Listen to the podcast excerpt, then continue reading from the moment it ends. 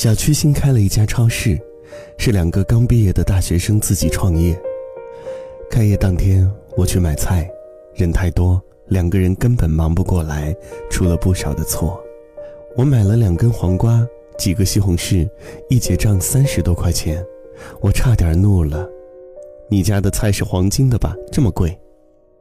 他们连连赔不是。对不起，对不起，按错小数点了。我无奈地吐出一口气，唉，这种店，下次我还怎么来？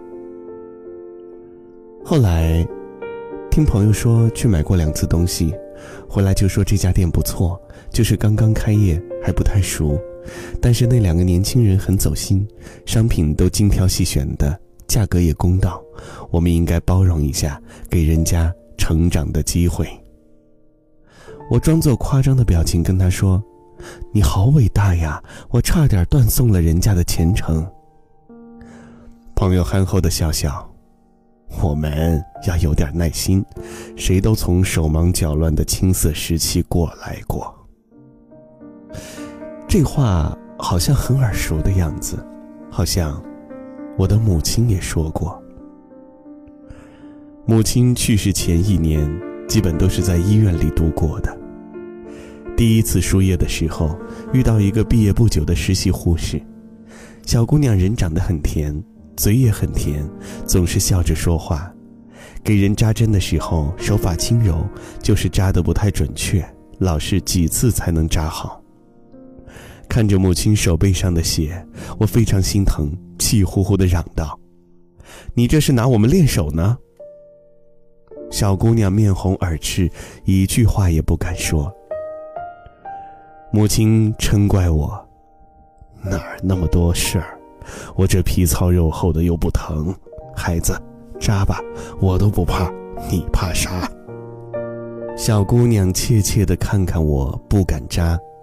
我赌气地走出病房，等到回来的时候，母亲和那个女孩有说有笑，药液早已输上。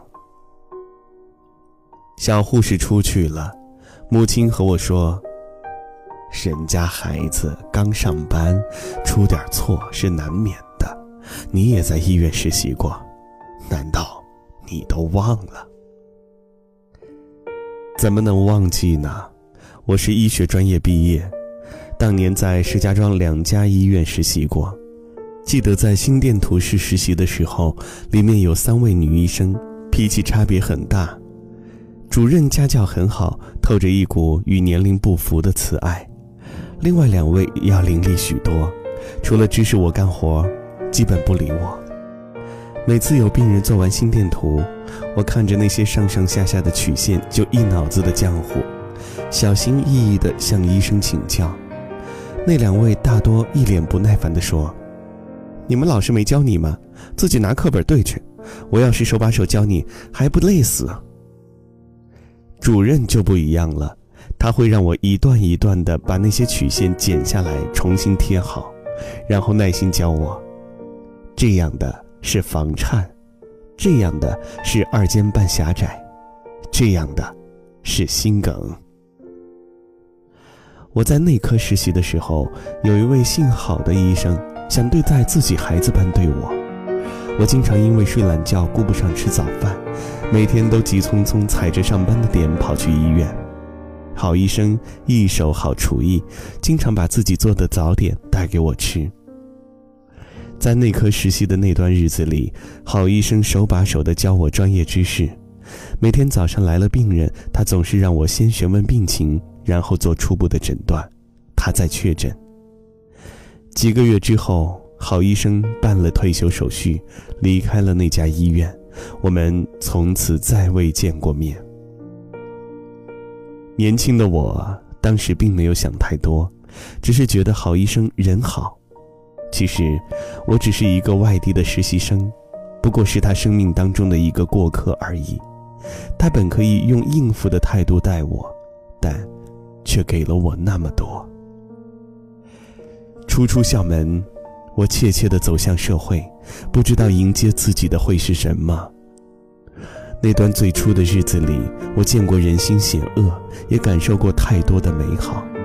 那些险恶，成了我成人里的必备节目，而那些温暖，则犹如在我胆怯时递过来的一双有力的手，给了我面对未来的信心和勇气。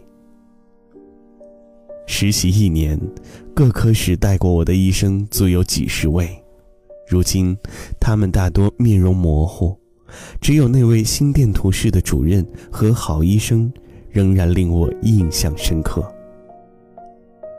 虽然我最终并没有从医，辜负了他们曾经的倾心相授，但我一想到他们，就会有流泪的冲动。我们都曾青春年少。也曾经青涩懵懂，给差生一点时间，让他变成你喜欢的样子。一句担待，一份包容。时光飞逝，太多的往事呼啸而过，沉淀在心底的一定是这些温情，哪怕他心里有过怨，有过痛，走到最后也都会淹没在时光中。唯有那些对他好过的人，那些温柔带过他的事儿，会被他带着走过一程又一程。我太嫉妒时光能离开的大方，不用开口，也就无需躲藏。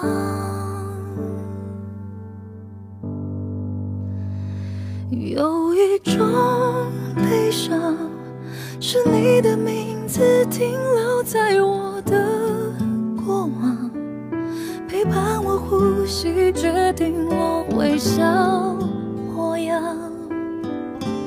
无法遗忘。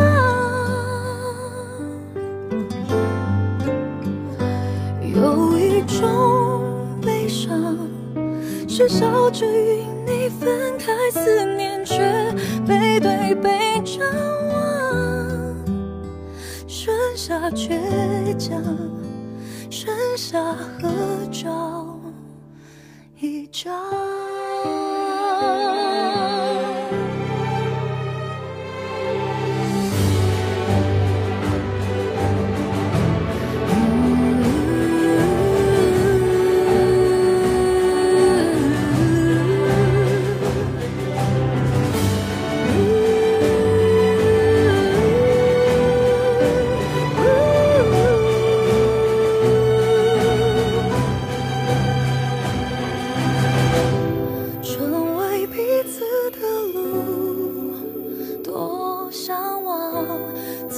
会失去方向。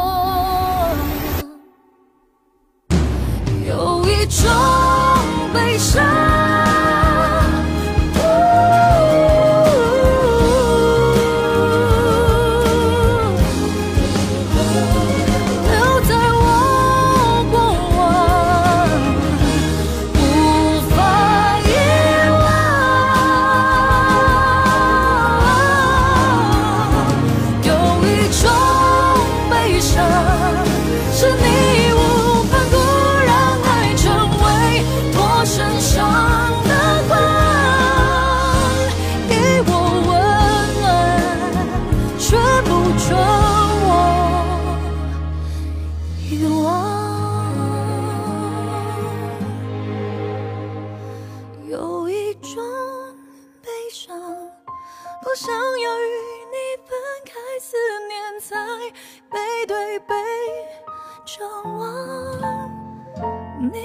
对背张望，你是所。